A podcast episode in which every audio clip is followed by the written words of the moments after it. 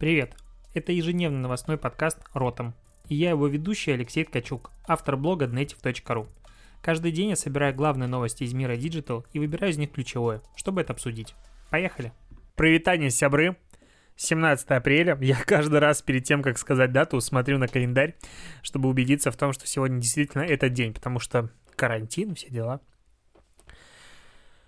Ой, затянутое вступление, потому что я сегодня очень много говорил. А, консультации, прямые эфиры, все такое, но все-таки к новостям. Все-таки это подкаст, на который не должно влиять мое состояние. В общем, что первое прикольное хотел рассказать. А, The Verge, портал, который а, американский, пишет про всякие IT, технологии, наука, развлечения, всякие, в общем, интернет-штуки, опубликовал новость про... В общем, у них были судебные тяжбы, которые тянулись с 2006 аж года, а, ну или, не знаю, публикация, в общем, фигурировала там от 2016 года, я прошу прощения, а, в которой фотографка какая-то а, судилась с а, Mashable из-за, ну это другой ресурс, из-за того, что те взяли ее фотографию и встроили через код, ну то есть вот это встраивание фотографии из Instagram себе на сайт, не спрашивая ее разрешения. Она подала суд на то, что якобы э, она использовала эту фотографию незаконным путем и все такое нельзя было делать, и, короче, вы нарушили авторские права. В итоге э, суд постановил, что Инстаграм, по сути, забирают у тебя авторские права, ну не то, что забирает, но позволяет делиться этим контентом. Соответственно, если твой аккаунт находится в открытом доступе, то в функциях Instagram есть возможность поделиться этим постом через встраиваемый контент, то есть они не взяли отдельно фотографию, а именно через вот этот вот весь код. И поэтому, извини, чувиха, отдыхай, ты э, не получишь ничего, авторские твои права не нарушены, потому что это был фактически не твой контент, а контент Инстаграма, а Инстаграм позволяет встраивать контент. Ну вот длинный такая затирач, ну, смысл в том, что если ты хочешь брать чужой контент как фо- фотографии, ты можешь делать это через встраиваемый код. Я какое-то время назад, достаточно длинное, делал скриншоты, скачивал фотографии отдельно, вставлял их, потому что, ну, это быстрее просто грузится. Но потом что-то подумал, особенно когда я брал а, для каких-то статей, типа брендовые посты, подумал, что так нельзя все-таки, и если что, на меня могут подать в суд, а я очень не хочу а, где-то нарушать чужие авторские права, поэтому начал просто брать а, и вставлять все-таки кодом, хоть он не всегда на мобильных устройствах адекватно отображается. А по поводу вообще безопасности немножечко. Стартап Clearview AI, а, типа чистый взгляд, чистый взор AI, искусственный интеллект, он, а, это стартап, который ищет людей по фотографии, по данным соцсетей и всего такого. А, я про него рассказывал достаточно долгое время назад, в общем, ты туда можешь загрузить, ну, как бы теоретически, загрузить фотографию человека, а потом он ищет ее по везде, где возможно эта фотография, и очень точно находит э, вот то же лицо. И эти фотографии пользовались, ну, не фотографии, этим сервисом пользовались, кто там пользовался, господи, и получала доступ к этой системе полиции, спецслужбы США и Канады, и вообще во многих странах а, спецслужбы тоже это использовали, а вот а, соцсетям и сервисам типа Фейсбука, Ютуба и всех остальных не особо нравилось, что их контент таким способом парсят, не спрашивают их, но сделать ничего не успели, вроде бы как, только выпилить с всех устройств типа iOS э, и Play Market. Но что сейчас обнаружили? Нашли в свободном доступе. Ой, я зеваю опять. Слушай, второй день подряд зеваю в подкасте. Так нельзя. Но я вырезать не буду. Так вот, а, нашли весь архив с кодом, с копиями готовых приложений для Windows, Mac и Android, а также приложений для iOS, которое заблокировано, а, с доступом в Slack этой компании. Вообще все, то есть слито код, вообще все, все, все, все, все, все, все, все слито с паролем репозиторий лежит в интернете и сейчас уже скачивают кто хочет. И якобы компания говорит о том, что их взламывали, не взламывали, о том, что они очень много денег инвестируют в безопасность и прочее. Но если подумать, а, то компания, стартап, который вроде бы как собрал условно все фотографии этого мира и может их находить и все такое, ну, я утрирую, а, так факапится с безопасностью, и их, фотогра... ну, и их код утек в сеть, то есть сейчас у всех он будет, ну, это, конечно, интересно. М -м Вот когда ты живешь и ничего такого глобального не делаешь, тебе, ну мне, а, кажется, что, ну, вроде мы все в безопасности. А когда ты начинаешь понимать, что если вдруг тебя хотят взломать, то тебя взломают, то, конечно, понимаешь, как важно иметь хороших специалистов по кибербезопасности. Это вообще интересная профессия. А, я что-то немножко отвлекся, ты меня прости тут э, в чате э, Павел Гуров занес сообщение, ну просто по ходу дела, пока я записываю подкаст. Ребята, в общем, есть один концерт, и он платный, онлайновый, но есть проходки, кому надо. Проходка на онлайн-концерт платный. Мы живем в каком-то будущем, которое наступило до того момента, как я успел это осознать. Ну, проходка на онлайн-концерт — это, конечно, чума. Вообще просто восторг. Кстати, по поводу сохранности персональных данных, Mail.ru Group запустила почтовый сервис для бизнеса. Ну вот не как э, почта на домене, а почтовый сервис, который э, э, синхронизируется с внутренней сетью, ставится на внутренний сервер и выступает таким внутренним э, способом коммуникации. И, э, никаких подробностей о стоимости и прочее, все по запросу, но просто вот мне кажется, последнее, о чем я бы подумал, когда мне потребовалось выбирать э, почтовый сервис такого уровня для моей компании, о том, чтобы идти, наверное, в Mail.ru. Потому что что-то мне ее как-то э, общее, ну, не тональность, забыл это слово, общее восприятие этого бренда, короче, людьми и мной лично, мягко говоря, негативно имеет коннотации. А вот э, продукты у них есть некоторые хорошие. Но вот сам Mail.ru бренд, он как бы такой себе. Что еще? Сегодня как-то, честно, новостей не особо много. Вот, допустим, Amazon. Появилась новость о том, что Wall Street Journal пишет. Amazon э, решил или решила подавлять э, большое... Короче, они решили снизить количество заказов у себя на площадке.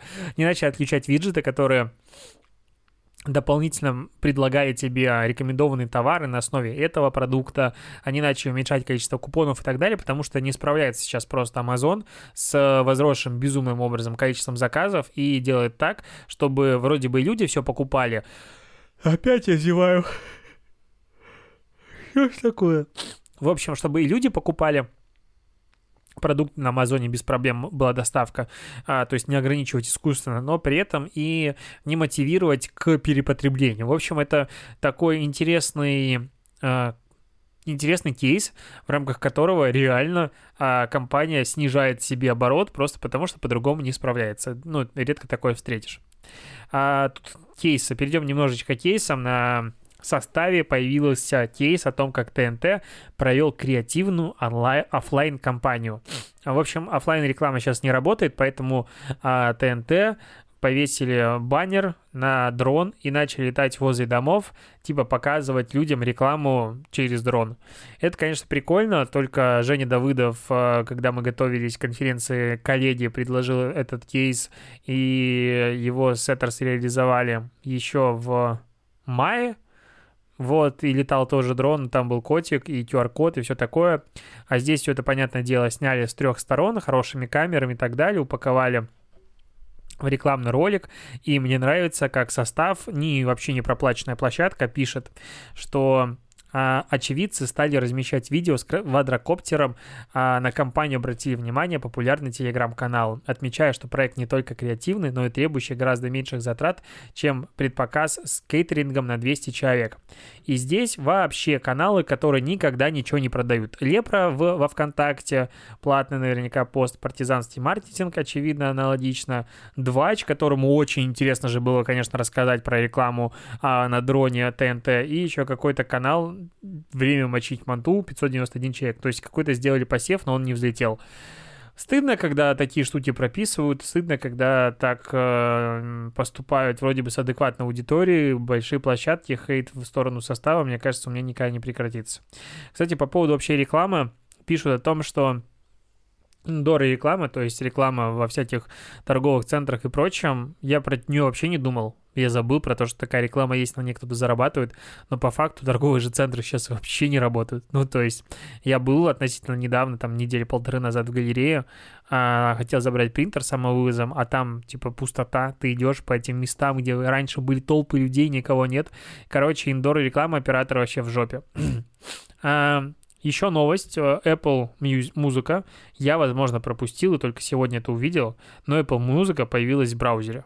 Ну, прям можно зайти music.apple.com, зайти туда под своей учеткой и слушать музыку в браузере. Кайф, потому что я раньше это делал с телефона, подключал колонку. А, по поводу доступного интернета. Помнишь это гениальное изобретение правительства о том, чтобы предоставить социально важным ресурсам бесплатный доступ?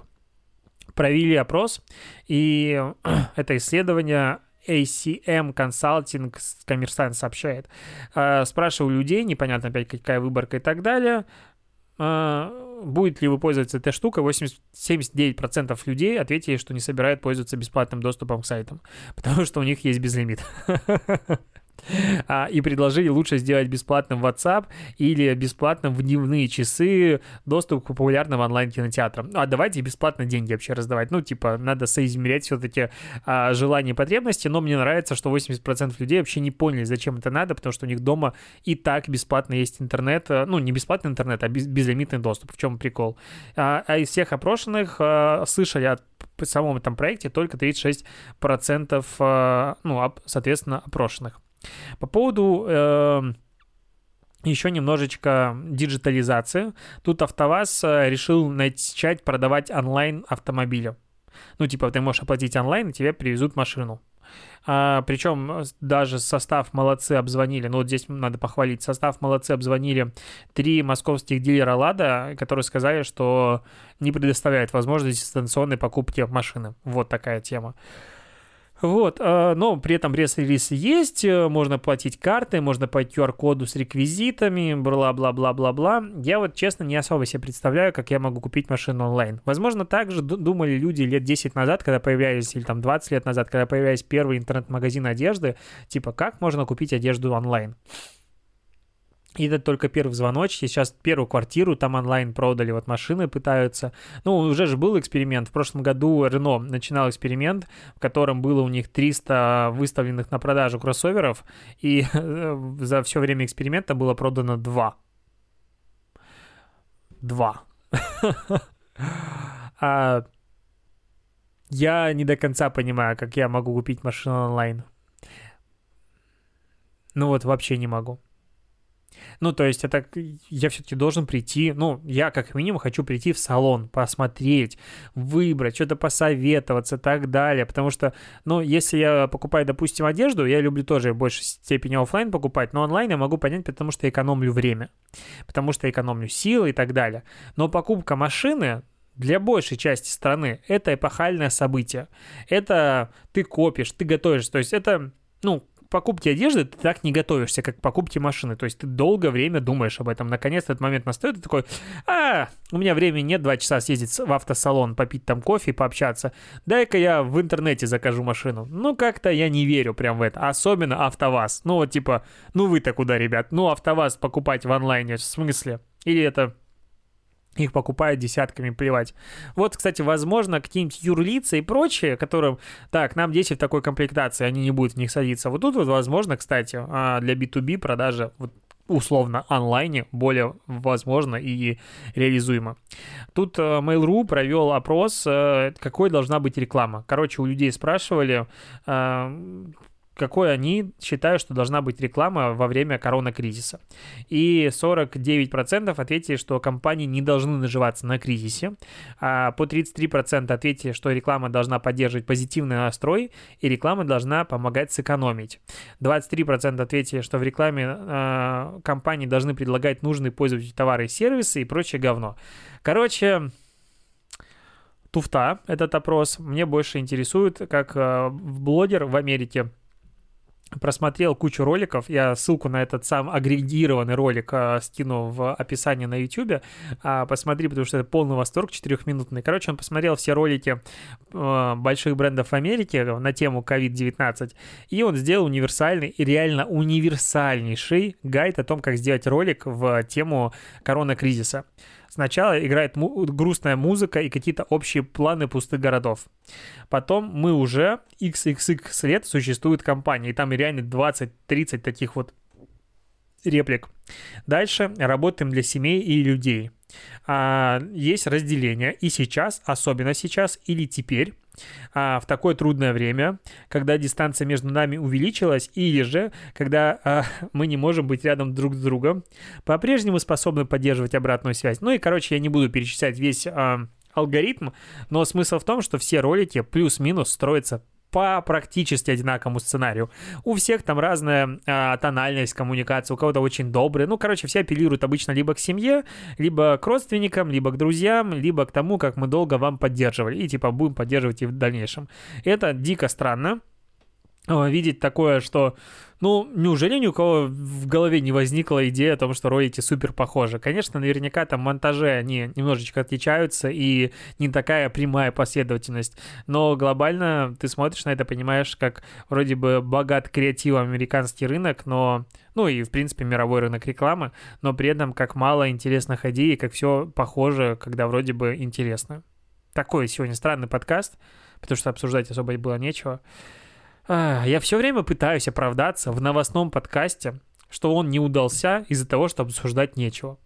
Может быть, если обсуждать нечего, не выпускать его просто в этот день. Как ты думаешь? Напиши в комментариях э, или в чате куда-нибудь, потому что в данном случае я реально типа не знаю, Выпускать подкаст, когда нечего обсудить, просто болтать на разные темы. Я в прямых эфирах болтаю. Ладно, на этом все. Буду заканчивать, обрабатывать подкаст и уйду в пятницу отдыхать. Я работаю целую неделю. Пора бы и отдохнуть. Давай, не болей, пока.